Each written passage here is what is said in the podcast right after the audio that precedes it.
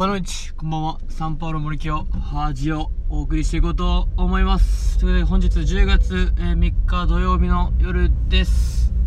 はい、サウナを終えたっていう感じでですね、まあ、今日のテーマとしては、凡事徹底というテーマでお送りしていこうと思います。ということで、まあ、なんていうんですかね、硬いお話というか、硬いテーマっぽくなるんですけれども、実は昨日ですね、金曜日の夜、まあ、職場での飲み会がありました。で久々に、えー、ある程度大きめの規模の飲み会といいますかですね、まあ、結構な人数の、えー、まあ、学校の、まあ、職場の先生方が、えー、参加されての、ま飲み会で本当にこう、まとうとの1週間を終えてですね、ま夜7時ぐらいからガーッと飲みながら、えー、いろいろとこう進行を深めたという形ですでまあその中でまあいろいろと感じた考えたそしても学ばせてもらったというかなんかもう充実度がめちゃくちゃ高かったんですよね自分にとって。でまあいろんな話を聞く中で、うん、昨日聞いた上で今日一日をゆっくりしてでサウナを終える中でですねまあいろいろとその学びとか、えー、今後に対する考えっていうのがこう整理されたので、まあ、今サウナ後に、えー、まとめているんですが何と言いますかね。まあ、ちょうど、えー、教員生活、え、半年を終えてですねこの1年間、まあ、折り返したというタイミングです。本当にこの1週間を終えてですねこの週末は。でやっぱり、まあ、来週からですね、えー、教員1年目後半戦がスタートするということで、まあ、2週間後には、えー運動会を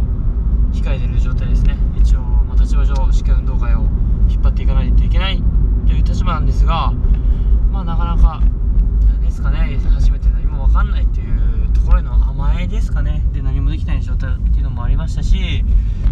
基本的な、えー、学級経営的な部分でもですねなんかこう少しやっぱ慣れてきて慣れてきてもちろんいい部分もあります。なんかこううまく流せるじゃないですけど授業もうまく流せる一日もうまく流せる、えー、っていう感覚にはなってるんですけどもね。やっぱその辺が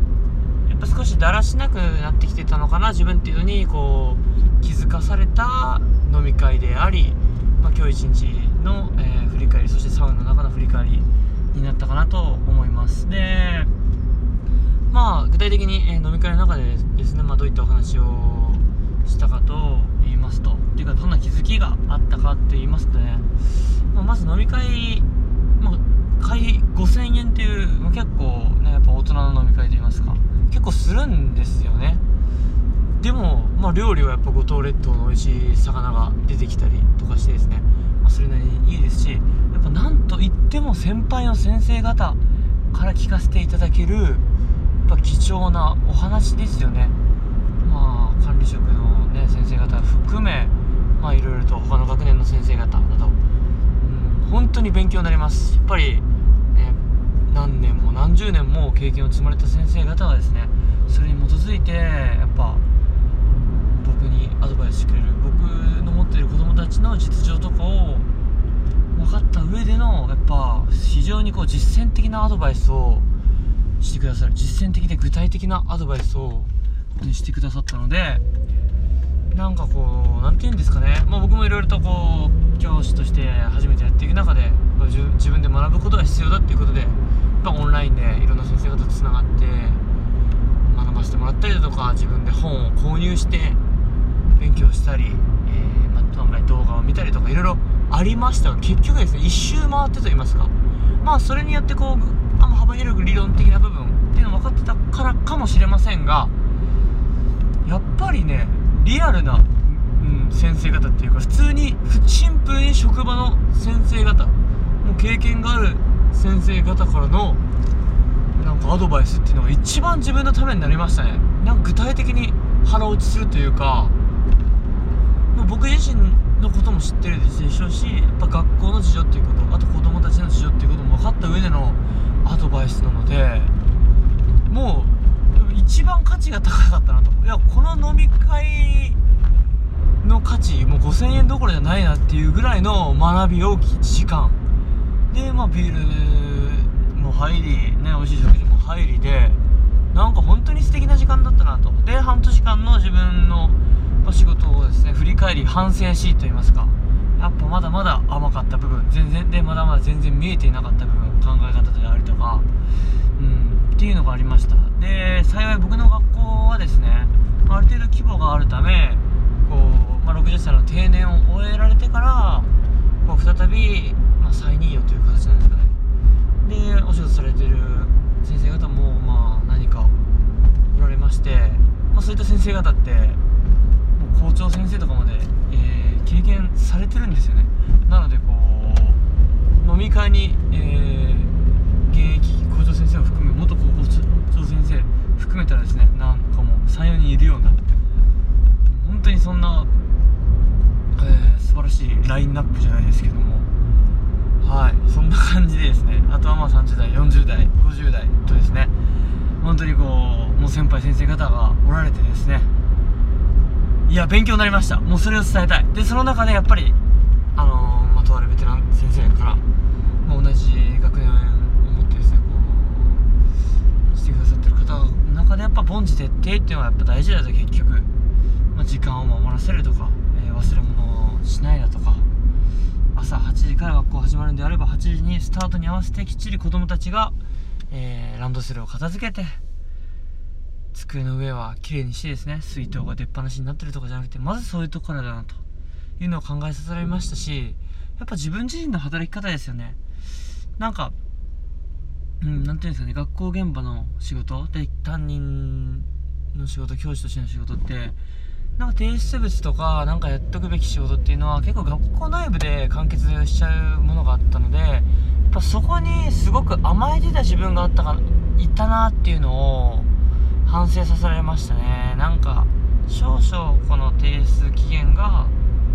まあ、遅れても「あすいません」っていう一言で全然通用しちゃう。なんかなんですか一般企業の方だとやっぱ外の取引先とのやり取りってなったら絶対にその費用の期限を守る。とか時間を守るっていうのが大事になってくると思うんですけどなんか学校現場って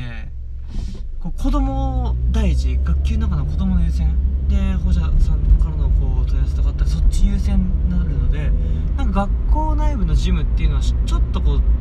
前後の融通が利くというかなんかそんなそんな感覚がありましてなんか学級のことでいっぱいいっぱいだ授業のことでいっぱいいっぱいだみたいなふりをしてふりをしてっていうかまあ実際にそうなんであるんですけどなんかねそこは甘えるべきじゃなかったなと。やっぱりいついつまでに出してくださいという書類であればその日にまでには絶対出さないといけないですしもう基本的にやっぱ1年目の新人の考え方としてはもう頼まれた仕事とかそういう提出物っていうのはやっぱすぐしなきゃと。別に早めにやっとかなきゃいけなかったなと。なんかそういうことをね、そういうことをちょっとおろそかにしてた自分がいました。何かこう、忙しさとか、自分のいっぱいいっぱいさを言い訳にして、そこに甘えて。なんかそれは、改めなきゃいけないなと。この教員生活半年経ったタイミングでですね、後半半年としてやっぱもう一度心を入れ替えて、改めて新人という気持ちでですね、やっぱ謙虚に、うん、そういう当たり前のことを当たり前にする。頼まれた仕事をすぐするとか、っていうやっぱ凡事徹底ベース自分自身もそうですし子供に対しても学級内の、ルールとか、うん、そういうものですね。子供からの頼まれたことでもそうですしまあその日小テストをしたら丸付けはその日にするとかノートのチェックはその日にするとかいっぱいあるんですよね。やっぱそれをおろそかにしてた自分がいたのでどんどんどんどん仕事が溜まっていって何すべきか分からなくなってどんどんどんどん後回しになってすごく悪循環に入っていたな自分っていうのを。感じますので、うん、どんどんどんどん仕事が見えなくなってですね。やっぱり基本って基本として仕事はためない。うんちゃんとトゥードゥリストを作って一個一個やっていく。まずはそれ、まずは絶対大事だなっていうのを考えさせられた、はい、飲み会からの今日一日だったかなと思います。本当に、えー、まあ人に恵まれているなとつくづく、えー、思う日々であります。ということで、えー、凡事徹底、えー、そうですね、教員生活1年目後半は、これをテーマに凡事徹底、きっちりして頑張っていこうと思います。ちょうど10分となりました。向いてオブリガード、チャオチャオ